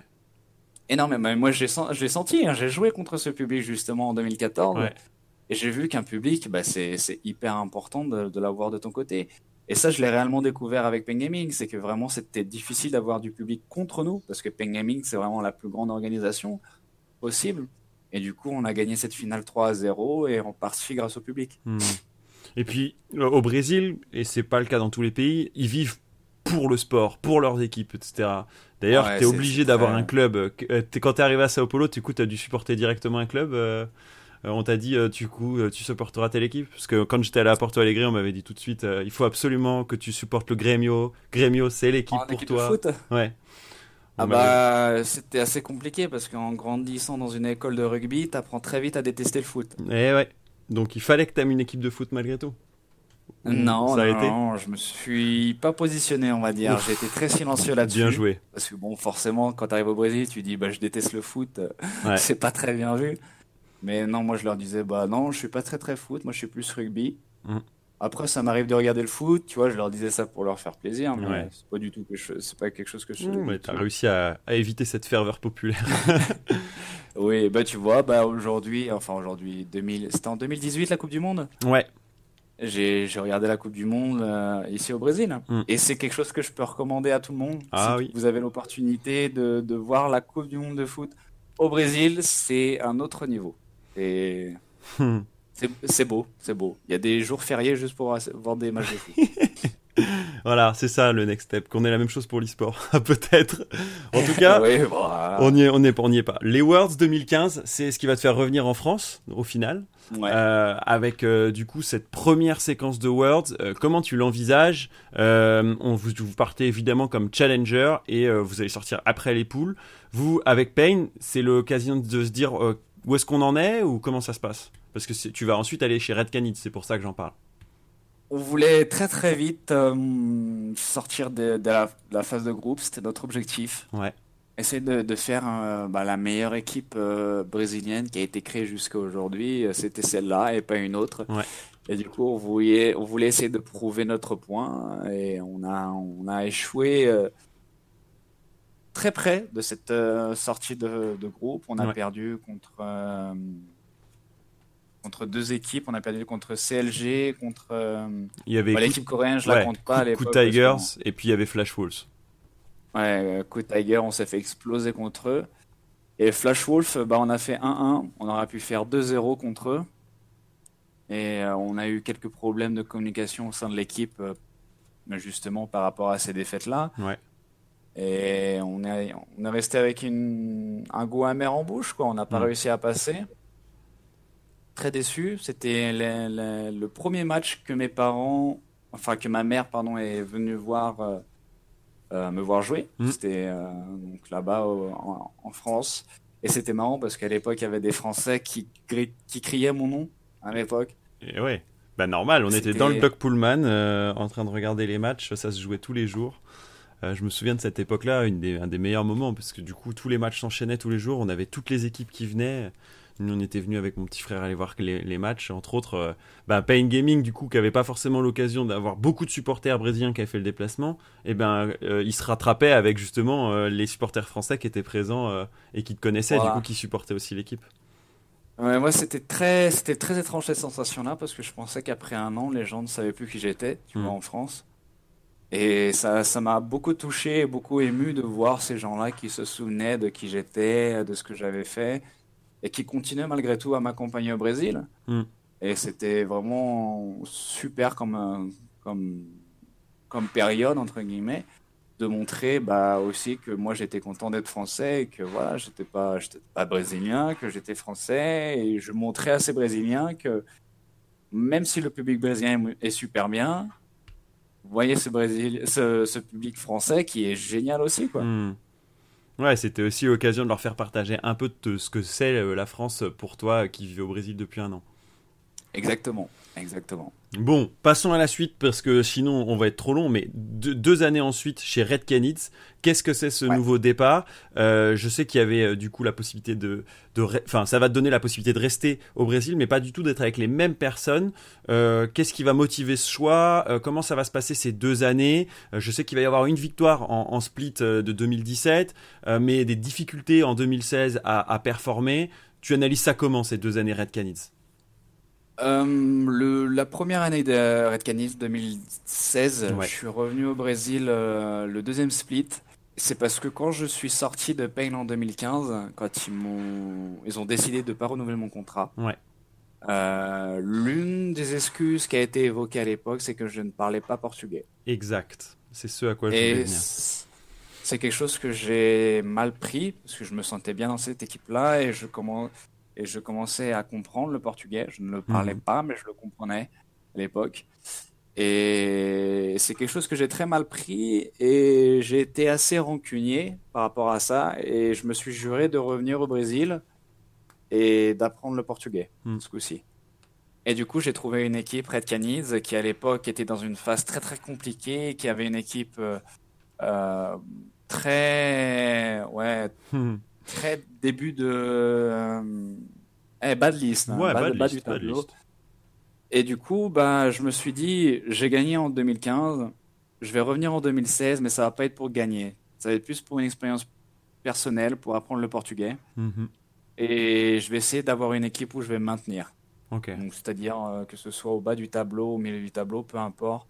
Mais je veux me maintenir dans cette équipe-là et je veux apprendre le portugais. Je veux, fin 2016, être capable de commencer à vraiment parler portugais. Hmm. Et du coup, je suis revenu. J'ai eu une conversation avec le coach de, de Red Canis et je leur, je leur ai dit Je ne veux pas qu'on parle en anglais, pardon. Ouais. J'aimerais bien qu'on commence directement à parler en portugais. Donc au début, ça va être compliqué, je vais avoir un accent, je vais pas comprendre ce que vous hmm. allez dire, etc. Mais au moins, je vais, je vais m'y habituer. Et du coup, je, suis, je me suis vraiment, vraiment bien habitué, quoi. Et fin 2016, j'étais vraiment capable de commencer à avoir euh, ouais, des conversations hmm. euh, décentes, on va dire, avec les gens. C'était pas non plus quelque chose de très approfondi, mais c'était. Ça commençait petit à petit à, venir. Et c'est quelque chose que j'ai appris tout seul. J'ai pas fait de cours de portugais, j'ai pas. J'ai rien fait. C'est vraiment en lisant le message, par exemple, des hmm. fans qui t'écrivent. Euh, quand tu streams, tu lis le chat. quand tu parles avec les gens, tu dis Ah, tiens, c'est quoi ce mot-là? Tu peux me l'écrire, etc c'est un truc tout con et c'est venu naturellement en fait. Et ouais, donc fin 2016, euh, j'étais vraiment dans une, dans une période où bah, l'équipe était très très nulle. Hmm. Mais au moins, personnellement parlant, je m'en sortais parce que j'arrivais à faire ce que je voulais faire, qui était parler portugais. Hmm. Et, et, toi, qui es le, compétiteur, est-ce qu'il en prend un coup à ce moment-là, ou il arrive à laisser la compétition là où elle est pour que du coup son développement personnel, à savoir là le, le fait de parler portugais, euh, eh ben c'était, euh, on va dire un, un peu le, côté mal nécessaire quoi. Tant pis si je suis moins compétitif ça, ça, fait, ça fait mal au cœur parce que, comme, comme tu dis, j'étais très compétitif, mais surtout j'avais, j'avais construit une communauté, une fanbase après cette année de 2015 où vraiment des personnes me voyaient comme ce mec-là, il est super bon. Et tu reviens en 2016, les gens ils disent ce mec-là, il était super bon, faut qu'il continue comme ça. Et là tu joues avec une équipe qui est bas de tableau, et forcément tu commences à avoir des résultats qui sont dégueulasses. On faisait que de perdre, que de perdre, que de perdre. Et du coup, bah, tu dis merde, je suis en train peut-être de décevoir ces gens-là. Mm. Mais d'un autre côté, après, je me concentrais un peu plus sur le streaming, sur le fait d'essayer de parler portugais. Et c'est là que vraiment j'ai été, euh, j'ai réussi à avoir des, des firsts entre guillemets quand j'étais ici au Brésil. Par exemple, j'ai été le, le premier étranger à gagner le CBLOL. Oui. J'étais le premier étranger à parler la langue aussi. Ouais. J'étais, enfin, tu vois, j'ai réussi à faire plusieurs firsts et le fait de, de parler cette langue-là et quand personne ne l'avait fait avant moi, bah, ça m'a permis de me rapprocher de ma communauté, de fidéliser un peu cette communauté en leur disant regardez ce que je fais, ce que j'arrive à faire aujourd'hui. Hmm. Je joue peut-être pas aussi bien que j'ai joué en 2015, mais au moins j'arrive à, à, communiquer avec vous. Ouais, il y a un peu le côté euh, euh, être non pas, c'est peut-être pas l'exemple surtout, mais être un exemple de. Euh, bah, euh, moi, je suis venu chez vous pour m'habituer et découvrir et passer du temps avec vous et etc. si vous si vous vous me donnez un peu, moi je vous rendrai beaucoup et inversement. C'est aussi la base du streaming au final, qui est de partager des moments. Toi, du coup, euh, ça, c'est quelque chose que j'ai l'impression qui est rentré dans ton quotidien, alors qu'on va dire qu'avant, avec la période précédente de Millennium, où on avait déjà parlé un peu de streaming, elle était plus parce que ça faisait un peu partie du contrat. Là, tu t'es mis à, mettre, à y mettre beaucoup de plaisir, quoi. Tu le faisais pour toi, j'ai l'impression, dans le streaming. Ouais, ouais, bah carrément. C'est ça, en fait. Quand tu commences à te rendre compte de la force de la communauté brésilienne, tu te dis, bah, c'est comme des potes, en fait. tu T'as mm. envie de, de, de jouer avec eux ou de partager quelque chose. Et du coup, bah forcément aussi, je vais pas le cacher, les numéros sont impressionnants. Ouais, T'allumes sur Twitch, tu vois 8000 personnes, 9000 personnes arriver la minute d'après, et puis voilà quoi, c'est allumer très facile. Puis allumer Facebook ensuite. Oui, voilà, Facebook, ça, ça arrivait bien, après. Mais euh, c'était une facilité de, de, numéros à l'époque, parce que bon, en 2015, j'ai grandi avec de très très grands noms ici au Brésil, et du coup, bah forcément, j'ai pris de leur communauté, j'ai pris de leur, euh, de leur numéro. Et comme j'ai grandi avec eux, à l'époque, à peine. Euh, pardon, je cherche mes mots.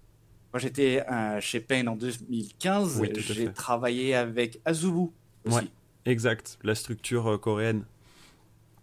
ouais, coréenne, qui, ouais. qui, a pas, qui, a pas, fait long feu, mais bon, on a, on a, on, a, travaillé avec eux et c'était pas une expérience super. Et du coup, bah, quand tu reviens sur Twitch, mm et bah tu revois, tu retrouves tout de suite bah, la, facilité du streaming. Ouais, la plateforme où tu retrouves les gamers quoi. Voilà, et bah, comme tout le monde euh, est accompagné en 2015 mais qui ne regardait pas Zubu, te retrouve de nouveau à streamer euh, sur Twitch, bah forcément c'est aussi des, des, personnes que je reprends en plus dans ma communauté que j'avais mm. perdu en 2015. Donc c'était une facilité de, de, communication avec la, la communauté que j'ai énormément aimé, qui m'ont euh, beaucoup aidé aussi euh, pour m'apprendre le portugais. Ouais. Parce que c'est aussi grâce à ces personnes-là que j'ai appris le portugais. Et ça m'a permis d'arriver en début 2017, suite à ce split dégueulasse qu'on a fait en 2016. bah forcément, fallait, fallait, fallait tout changer dans l'équipe. Fallait mm. tout changer. Et le propriétaire de la marque Red a décidé d'investir et du coup, il a, il a pris BRTT parce que BRTT est sorti de Pen Gaming euh, en 2016 à cause d'une année difficile euh, avec les joueurs parce que BRTT a une mentalité très très très forte et des fois c'était très compliqué de l'avoir en tant que coéquipier. Bah, Ça mhm. lui a de créé énormément de problèmes en 2016. Et du coup, il est sorti, il est resté pendant quelques temps sans jouer. Et du coup, bah, Red Canids est allé après lui. On a créé une super team euh, Red Canids clairement. Et euh, qui se retrouve à faire le Mid-Season Invitational, le, le, MSI 2017 d'ailleurs. Ouais, ouais, ouais, on a, on a littéralement roulé sur tout le monde le premier speed 2017. Et puis voilà, quoi, on a travaillé avec une psychologue à l'époque qui mhm. s'appelle Alexandra, qui travaille toujours aujourd'hui avec euh, Red Canis, mais c'était l'une des premières psychologues avec qui j'ai travaillé dans ce milieu-là, qui vraiment, j'ai senti, a fait la différence avec moi. Ah ouais cette Alexandra, euh, comme tu la connais pas, pour te la présenter, c'est la psychologue euh, des Jeux Olympiques officiels brésiliens, de, l'équipe olympique brésilienne. Énorme, sacré palmarès. C'est une fille, ouais, c'est une fille, elle, est exceptionnelle. Et j'ai eu un très très bon feeling avec elle. Et jusqu'à aujourd'hui, c'est une très très bonne amie. Et elle a aidé notre équipe euh, comme pas possible. Elle a fait des choses avec des gens incroyables. Et en grande partie, si on a gagné ce split des 2017, c'est grâce à elle. Ok, alors je voulais absolument pas qu'on ouvre sur le sujet, mais en fait, on va le faire parce que c'est trop intéressant pour qu'on l'ouvre pas. Qu'est-ce que elle apporte euh, à une psychologue, euh, à une équipe qui effectivement rassemble plein de stars, mais on se dit du coup, ça peut avoir des égaux, mais on se dit, euh, ça peut que fonctionner parce qu'ils sont tous talentueux. BRTT, c'était le cas également pour Token, Tokers, etc. Robo aussi. du coup, ou Napon encore, je me souviens aussi qui était là. du coup, c'est quoi le, comment tu fais pour que, quel a été le, les déclics qu'elle a pu amener ou comment toi tu t'as vécu la chose entre l'avant et après cette rencontre? Euh, déjà, c'est une personne qui, comme j'étais déjà habitué à jouer avec BRTT, je connaissais cette mentalité de BRTT. Et on a joué en 2017 aussi avec des, des remplaçants. Oui, exact. On n'était pas 5, on était 7. Et du coup, quand tu dois présenter la chose à BRTT en lui disant tu ne vas pas jouer, ça va être un remplaçant qui va jouer. Hmm. BRTT avait une réaction très très très négative, et Tokers aussi, qui avait lui aussi un remplaçant les deux avaient des, des, réactions très négatives, très individualistes. Mhm. Et du coup, on a dû apprendre à gérer avec ça. Et Alexandra était le genre de personne qui amenait ça pour que ce soit un petit peu plus facile. C'était pas non plus quelque chose mhm. qui est devenu super facile par la suite. Il y a eu beaucoup de prises de bec à cause de ça, mais au moins elle nous a aidé pas mal par rapport à ça. Elle nous a appris énormément de choses sur, euh, par exemple, quand tu es euh, quand tout se passe bien avec ton équipe, quand tu gagnes tout ce qui, qui, peut, euh, qui peut se passer, que tu es vraiment en haut du tableau, mhm. il va y avoir naturellement quelqu'un de ton équipe, tu ne sais pas qui c'est, qui va faire un sabotage. Tu ne sais pas qui c'est, tu ne sais pas quand ça va arriver, mais ça va arriver. Quelqu'un qui, je ne sais pas, qui va avoir un ego, par exemple, mhm. qui va construire, hein, quelqu'un qui va en avoir un ras-le-bol de la routine ou un truc du genre elle nous a présenté euh, cette euh, possibilité. Et il se trouve que c'est arrivé ce sabotage-là deux semaines avant la grande finale, où on a eu un joueur qui a littéralement euh, pété un plomb, mhm. qui, a, dit je ne veux plus jouer avec cette équipe-là, c'est terminé. Un joueur qui est rentré en dépression. Ok. Et, et elle, nous avait, elle nous en avait parlé un mois avant. Elle nous a dit ça va arriver. Même si aujourd'hui tout va bien, vous allez voir que ça va arriver. Et le jour où c'est arrivé, on l'a appelé et avant qu'on dise quoi que ce soit, elle dit ça y est, c'est arrivé. Mm. Quelqu'un a essayé de saboter l'équipe. Et là, tu dis putain, elle avait raison. Ouais. Le, côté mentaliste, alors qu'en fait, c'est psycho, de la psycho, quoi. Ouais, c'est exactement ça. C'était, c'est une personne qui a réussi à nous lire. Mm. Et c'est une personne qui, avant notre finale de 2017, euh, elle s'est retrouvée dans une pièce avec l'équipe adverse et juste en regardant ces personnes-là, elle a pu nous dresser un tableau sur chacune des personnes. Hmm. Et de la manière, euh, quel était le point fort ou le point faible de ces personnes-là.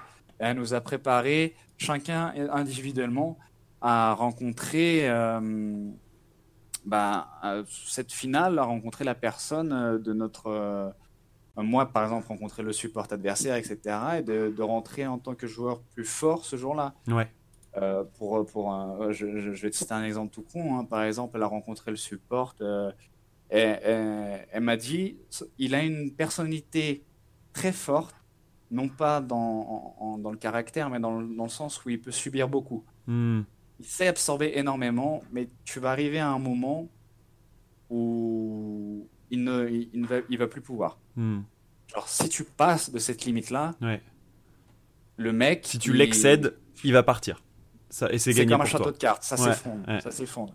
Et elle m'a dit, si tu veux rentrer dans la tête de cette personne-là, il faut que tu commences à, à faire des petites vannes sur lui, tu sais, pour le, pour le tapoter un peu sur hmm. l'épaule, lui dire, hey, je suis là, je suis là. Donc c'est commencé avec des trucs tout con. Elle m'a dit, euh, si, tu poses, si tu peux mettre un, un tweet par rapport à cette personne-là, mais tu vois, sans, sans être agressif, sans, hmm. sans perdre la ligne non plus, tu vois, vraiment en restant bon, respectueux, mais en montrant que bon, la finale arrive et t'es là, tu vois. Et que t'es présent, t'es préparé aussi. Et dans, et dans l'interview, euh, parce que tu sais, avant les matchs, ils font des post-interviews. Ouais. Où tu peux, toi en tant que joueur, poser une question au joueur adverse. Très bon. Et, et il doit répondre. Et elle m'a dit, juste avant la finale, tu fais une question vraiment genre pour bien lui rentrer dedans. Et je me souviens avoir fait cette réponse, cette, question-là. Le mec, il s'appelait Zirigidoum. Zirigidoum, c'est son, son, son nom. Ouais. Je, lui ai dit, Zirigidoum, quel est le point faible de, de ton équipe et pourquoi est-ce que c'est toi? Oh, ok. Et du coup, bah, quand, cette, quand cette question elle est passée bah, sur, le, sur la, la télé, etc., bah, tout le monde dans l'audience a crié du genre oh putain ça va partir en feu ce truc là et, lui il a dû répondre du coup et, tu vois dans sa réponse qu'il est vraiment genre ouais. un, un, cran en dessous quoi et que ça ça fait redescendre parce qu'il était pas prêt aussi il était pas prêt peut-être je sais pas si, si les psychologues avaient travaillé avec eux hmm. mais en tout cas nous il nous avait appris à, à aborder chaque personne d'une manière différente et Napon, par exemple, il avait aussi, elle avait dit Alexandra, euh, si tu fais quelque chose qu'il ne prévoit pas au début du, du, du, match, des parties, il va, il va s'écrouler aussi. Comme c'était à l'époque jungler, euh, jungle euh, routine, tout le monde doit faire un camp après l'autre, après, ça devient assez mécanique, tu vois. Exact. Et si tu fais un truc sur les, les trois premières minutes qui n'est rentré pas dans la, dans le, dans la normalitude, ce mhm. joueur-là allait répondre d'une manière assez négative. Et quand tu regardes la finale, la, deuxième, euh, la deuxième partie, Napon, il dit euh, je vais, je vais l'envahir avec euh, Elise. C'était Elise contre mhm. Olaf. Il avait rêvé de ça pendant la nuit. Il s'était réveillé le matin. Il dit Je sais ce que je vais faire contre, avec Elise, les gars. Vous allez voir, je vais faire ça. Il va mal le prendre. Deuxième partie, il rentre dans la jungle enemy niveau 2 ou 3, je crois, un truc genre. Et il tue le Olaf. Ok, là, là, t'as ton cœur qui bat à 2000 et t'es en mode, il a exactement fait ce qu'on devait faire. Parfait. Exactement. Et ça, tu te dis, euh, au, début, tu penses, putain, ce joueur est bon. Mais après, tu dis, putain, c'est pas le joueur qui est bon.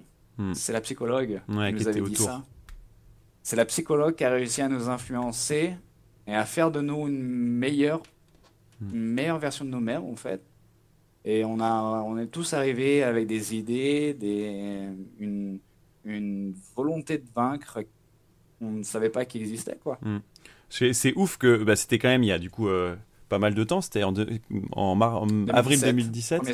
Et tu t'en rappelles comme si ça se jouait hier quoi. Et que tu me racontais ah ouais, euh, le match d'hier. En plus, aussi, euh, à, côté de ça, j'ai eu aussi la chance de participer au, à la à l'émission entre guillemets Roto MSI oui. de, de Riot Game non, euh, International exact. qui faisait vraiment un reportage sur un petit peu tous les joueurs et du coup dans mon équipe comme j'ai toujours été à côté de Camille et BRTT les caméras étaient souvent dirigées vers eux mhm. sauf que c'était la première fois où vraiment Riot Game a voulu se focaliser sur moi et non sur les deux autres joueurs qui étaient plus, oui, plus volumineux. Plus, plus connus. Et du coup, bah, Road MSI, euh, tu vas voir l'épisode du Brésil. Il y a Takashi de l'autre équipe et il y a mm. moi de cette équipe-là. Et aujourd'hui, bah, c'est une vidéo qui montre de A à Z cette, euh, ce pas à pas qu'on a fait euh, jusqu'à la finale, jusqu'à nous en train de gagner et tu, tu, tu vois en train de pleurer dans la vidéo. Hmm. Et tu vois, aujourd'hui, c'est vraiment des. C'est genre ce vidéo, cette vidéo pardon, qui m'aide à, à, me souvenir aussi. Hmm. Et, et, de voir où, tout ce que j'ai pu faire de 2015 jusqu'à 2017 et que ça s'est très bien passé. Mais cette consécration, en plus, j'ai l'impression qu'elle va arriver aussi avec cette fin d'année 2017, puisqu'il y a les All-Stars et pour ça, il faut envoyer 5 joueurs. 5 joueurs, chacun un rôle, euh, à Los Angeles. Et du coup, c'est au choix du public, il me semble. Et j'avais déjà participé All-Star en 2016. Exact, on n'en a pas parlé. Mais du coup, ça faisait deux All-Stars d'affilée. Et du coup, euh, c'est un peu le fait de... Je trouve que c'est super beau de ne pas envoyer euh, un Brésilien de plus, on pourrait dire. mais d'y envoyer Dude, qui est l'exemple parfait du mec qui s'est un peu euh, on va dire, euh, mis au diapason du Brésil euh, pour jouer avec eux et faire partie prenante du truc, quoi. Et pas être un, ni un, passager clandestin, ni renier non plus le, le, fait que tu sois aussi européen, tu vois. Et je trouve que c'était assez, assez beau comme message que laissait passer le Brésil avec ça, tu vois, les fans brésiliens. J'ai eu, énormément de chance d'avoir la communauté que j'ai eue qui m'a supporté quand j'étais dans une phase très très bonne, mais aussi dans une phase très très basse, très très nulle.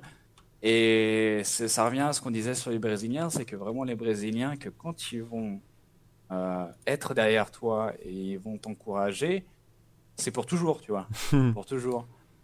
Et ces mecs-là, ils ont réussi à m'élever à des niveaux que je, aujourd'hui, je, je, peux toujours là être reconnaissant envers eux. Et ce sont eux qui m'ont envoyé au, All-Star 2016 et 2017. Et, et c'était avec des pourcentages de vote aussi. Il y avait, c'était pas, c'était pas serré. Hein. J'étais à 80% devant, devant le deuxième. Mm. C'était parce qu'aujourd'hui, enfin, j'avais réussi, je ne sais pas comment, en gagnant 2015, que beaucoup de personnes aujourd'hui, dans, dans les idées des, des, Brésiliens, l'équipe Paid de 2015, c'est la meilleure équipe qui a, qui a déjà hmm. existé. Tout le monde qui accompagne euh, le compétitif depuis 2015 euh, sait ce que c'était que de supporter une équipe et de voir une équipe évoluer, évoluer parce qu'il y avait tout le monde avait réellement une mentalité dans cette équipe plus ou moins forte, mais tout le monde avait un trait de caractère qui faisait que les personnes pouvaient s'identifier. Aujourd'hui, ouais, Narcus dirait des alphas. Il y a un peu ce côté de, il n'y a jamais. Euh, enfin, vous aviez chacun un sacré caractère, et c'est vrai que les autres équipes qui ont pu se hisser jusqu'au Worlds ont jamais montré euh, tant de euh, de certitude, tu vois. INTZ, par exemple, euh, n'avait pas eu ce côté. Aujourd'hui, les, gens n'ont pas d'identité. Les équipes n'ont pas, pas ce, genre hmm. de choses. Et du coup, tout le monde se souvient de Pain 2015 à cause de ça. Vraiment, tout le monde avait quelque chose, euh, arrivait à se faire entendre avec soit une grande gueule sur les réseaux sociaux, soit une grande gueule en stream, soit une grande gueule sur scène. Mais on avait tous des, des traits de caractère qui faisaient. Bah, le Brésilien aimait bien t'accompagner, quoi. Et le Brésilien aime beaucoup, beaucoup, beaucoup, beaucoup euh, ce qu'on appelle farpas ici, c'est-à-dire les, prises de bec. Ouais, c'est ça. Ils aiment beaucoup quand deux joueurs vont. Mm. Ouais, ouais, créer des histoires, que tout le monde ne soit pas d'accord, mais euh, eux, ils aiment bien justement que tout le monde soit pas d'accord. Voilà, ils, adorent quand ça mouvemente un petit peu, quand ça un petit peu euh, pimenté. Et du coup, bah, 2015, on, faisait, on faisait pas mal ce genre de choses. J'imagine. Alors, retour à Pain Gaming après deux ans chez Red Canids, puisque du coup, tu vas aller les accompagner euh, dans une aventure un peu différente, puisqu'ils tombent en Challenger Series, c'est Pain Gaming, et toi, tu vas aller les retrouver euh, dans ces Challenger Series brésiliens. Tu peux nous raconter cette euh, année compétitive de plus, 2018, puis après, on ouvrira sur la suite, parce que bah, tu. Donc, déjà, quand j'ai terminé. Quand j'ai terminé mon, ma période chez Red Canids, ça s'est très très très mal passé pour moi. Ok. C'est l'une des, l'une des pires phases euh, que j'ai pu avoir en tant que joueur professionnel. C'est quoi le euh, doute, euh, la dépression, le, le fait de ne pas savoir ce que tu voulais? C'était moi qui a re-signé dans une équipe, donc Red Canids. Ouais. Et il y a une règle au CBLOL qui fait que tu ne peux pas avoir plus de deux joueurs étrangers. On a la même chose. Jouent, qui jouent, ouais, voilà. Et du coup, je reçois mon contrat et deux semaines après, j'apprends que mon équipe a, a, engagé deux Coréens. Ok. Et donc là, tu dis, mais attends, mais j'ai re-signé avec eux, mais il y a deux Coréens. Les Coréens qui ont un salaire dix fois plus supérieur au mien. Ouais. Forcément, ils vont pas rester sur le banc de touche. Et du coup, j'ai fait un split entier sur le, sur le bord de touche, juste parce que le le, chef de, de Red Canids euh, en a décidé ainsi. Mhm. Et du coup, j'ai développé des relations très, très, très hum, négatives avec Red Canids. Mhm. Euh, et du coup, j'ai passé des, un temps dégueulasse là-bas euh, sur le fin, fin 2018. Et du coup, je cherchais le plus vite possible à, me barrer de cette organisation-là, parce que j'en pouvais plus. Et du coup, bah, j'ai eu la possibilité de, de, parler avec Pen Gaming. Et forcément, Pain Gaming, comme j'ai eu un passé de très très bons souvenirs avec l'organisation, euh, le, propriétaire de la marque, etc. Tout ça été exceptionnellement bon quand j'étais là-bas. Et du coup, je leur ai dit, écoutez, euh, vous êtes en, en circuit, comment s'appelle? Challenger, en Ligue 2, ouais, en Ligue 2. Ouais. Challenger Series. Et ai dit, écoutez, moi, je m'en fous, hein, euh, que ce soit Ligue 1, Ligue 2, j'ai pas la prétention de dire que j'ai envie de jouer en Ligue 1 moi, j'ai juste envie de trouver une organisation où je sois bien. Hmm. Donc, je vais jouer avec vous en Ligue 2. Et puis, bah, si on arrive à monter en Ligue 1, bah, tant mieux. Tant mieux. Et puis, bah, du coup, on a réussi à s'entendre là-dessus. J'ai réussi à ramener Napon, qui était aussi avec moi chez Red Canids et qui est une des personnes avec qui j'ai eu le plus d'amitié en tant que joueur. Et du coup, il en a aussi souffert que les Coréens venaient parce qu'il y avait un Coréen qui Eh jouait aussi le même rôle que lui. Chaser, du coup, ouais. s'il ne jouait pas, bah, je jouais pas non plus. Et du coup, euh, je lui ai dit, bah, viens avec moi chez Pen Gaming, tu vas voir ce que c'est une bonne organisation. Et du coup, il est venu avec moi là-bas. Mm. Il est aujourd'hui caster, hein, il me semble. hein. Voilà, aujourd'hui, Ouais, il travaille en tant que caster. CBLOL. Exactement. Et du coup, cette saison, euh, ça va être la saison où tu te dis, bon, il faut que je fasse autre chose. Euh, c'est la saison où tu te poses la question de plus streamer. Comment tu vois ces- cette, euh, cette année 2018 et l'année 2019 qui s'ouvre? Euh, 2018, euh, il y a aussi Facebook qui est arrivé Exact. avec, euh, avec Pen Gaming. Du coup, Facebook propose des contrats qui sont assez alléchants pour nous. Du coup, Mm. bah, tu te dis ce serait dommage de pas de pas gagner euh, ce qu'on a à gagner là-bas. Du coup, on commence à streamer sur Facebook. Bah, on voit qu'il y a une communauté qui nous suit. Et puis, bah, tu vois que c'est une facilité d'argent et de. euh, ouais, c'est- une routine aussi qui est plus individualiste parce que streamer, c'est pour toi. T'as pas de routine avec euh, d'autres joueurs, d'autres.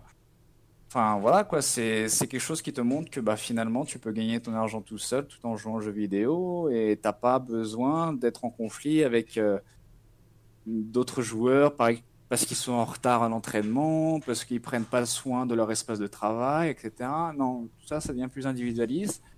Et j'étais arrivé à une période où vraiment j'en avais marre de jouer avec des personnes qui n'étaient pas responsables.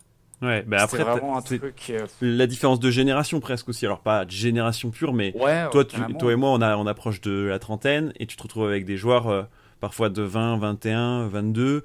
Même, euh, tu parles de Napone, il avait lui déjà 25 ans, mais c'était pas le cas de tous. Euh, du coup, euh, qui ont pas du tout la même, le même mode de pensée ou même le même autonomie, on va dire. Ouais, exactement. C'était une différence, mais sauf que cette année-là, elle commençait vraiment à peser plus que les autres années. Ouais. Et donc euh, là, c'est là que je me suis dit, bah non, je vais rester dans le streaming, je vais prendre une pause. Je vais pas, je vais pas, je vais pas dire au revoir euh, indéfiniment au, Ouais. compétitif. Je vais juste faire une pause.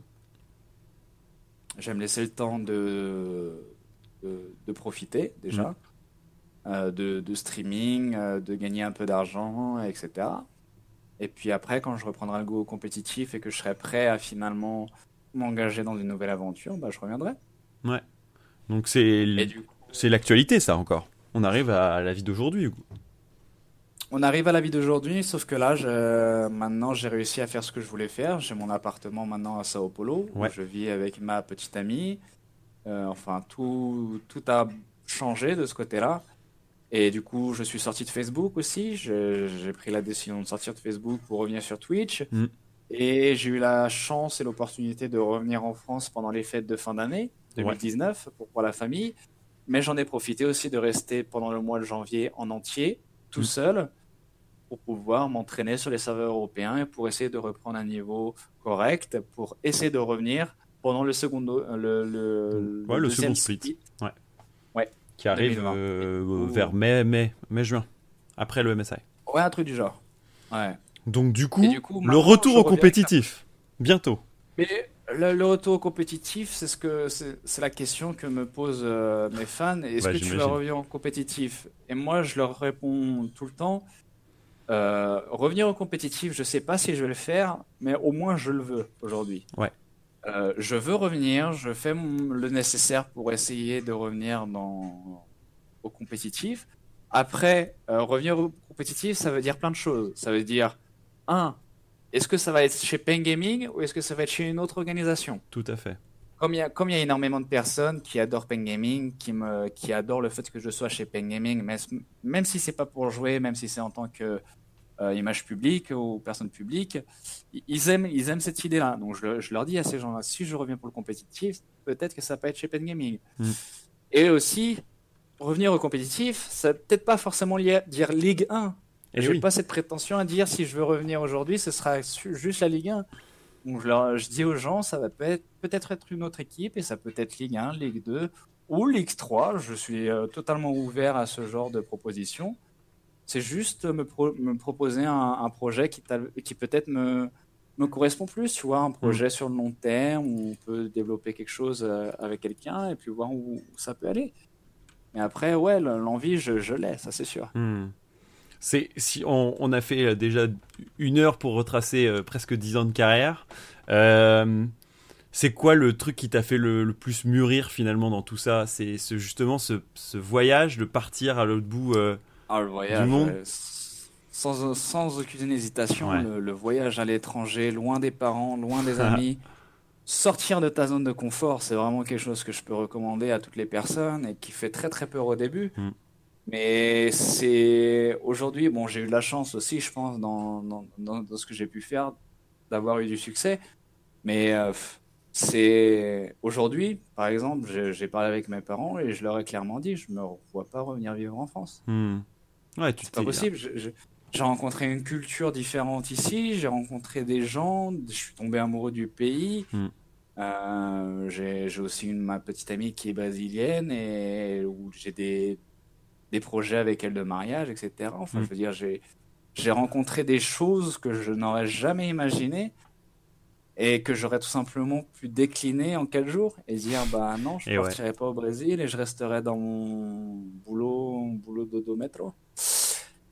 Et puis voilà, je suis très content d'avoir pris cette décision-là parce qu'aujourd'hui, je suis rendu dans un endroit où vraiment je suis content et heureux. Hmm. Du coup, on a, on a le, le, Hugo du, du, du, maintenant, maintenant, on a le Hugo du futur aussi. Tu parlais de, de potentiellement reprendre la compétition. C'est quoi un peu tes, tes, c'est quoi ta, ton, ta routine au moment? Est-ce que tu as des passe-temps hors de ligue? Qu'est-ce que tu as le temps de faire? Est-ce que tu arrives à visiter, le, je dirais pas le Brésil, mais les Brésil, tellement le pays est grand euh, comment, tu, comment tu gères en ce moment? Le Brésil est très grand, ça c'est sûr. Euh, faire du tourisme au Brésil, c'est assez compliqué, justement, du fait que ce soit grand. Ouais. Euh, après, j'en profite euh, quand, par exemple, il y a des les fêtes de Noël, par exemple, je les ai passées avec ma copine, non pas en 2019, mais en 2018. Mm-hmm. On allait jusqu'à la, jusqu'à la maison de ses parents qui, qui vit euh, comme si tu, comme si toi t'habitais à Nantes et que ses parents ils habitaient sur Perpignan. Tu vois, c'était, c'est un peu loin. C'est ça. Du coup, on a voyagé un peu ensemble. Euh, mais après, en dehors, en dehors de ligue, ben, je, déjà tous mes week-ends en général, je me force à les passer avec ma copine. Si on vit euh, sous même toit, etc., je me dis que le week-end, bah, c'est le moment où je sors avec elle, ou on va se faire un cinéma, on va au parc, ou des trucs du genre. Et après, en semaine, bah, j'essaye de, de, garder un, un rythme, euh, genre mon entraînement individuel, où je vais jouer vraiment euh, de la solo queue, mais tout seul, où mm. je ne vais pas streamer, euh, où c'est vraiment quelque chose où je me force à, à, progresser. Après, je vais avoir un planning de streaming, ça dépend bah, de quand. Là, par exemple, j'ai été malade ces derniers temps, donc c'était impossible. Mon chat était malade, enfin, mm. c'était. Oui, c'était pas la meilleure période, mais habituellement, il y a un planning de, de merde, mais bon, ça, ça va mieux maintenant, ça va revenir.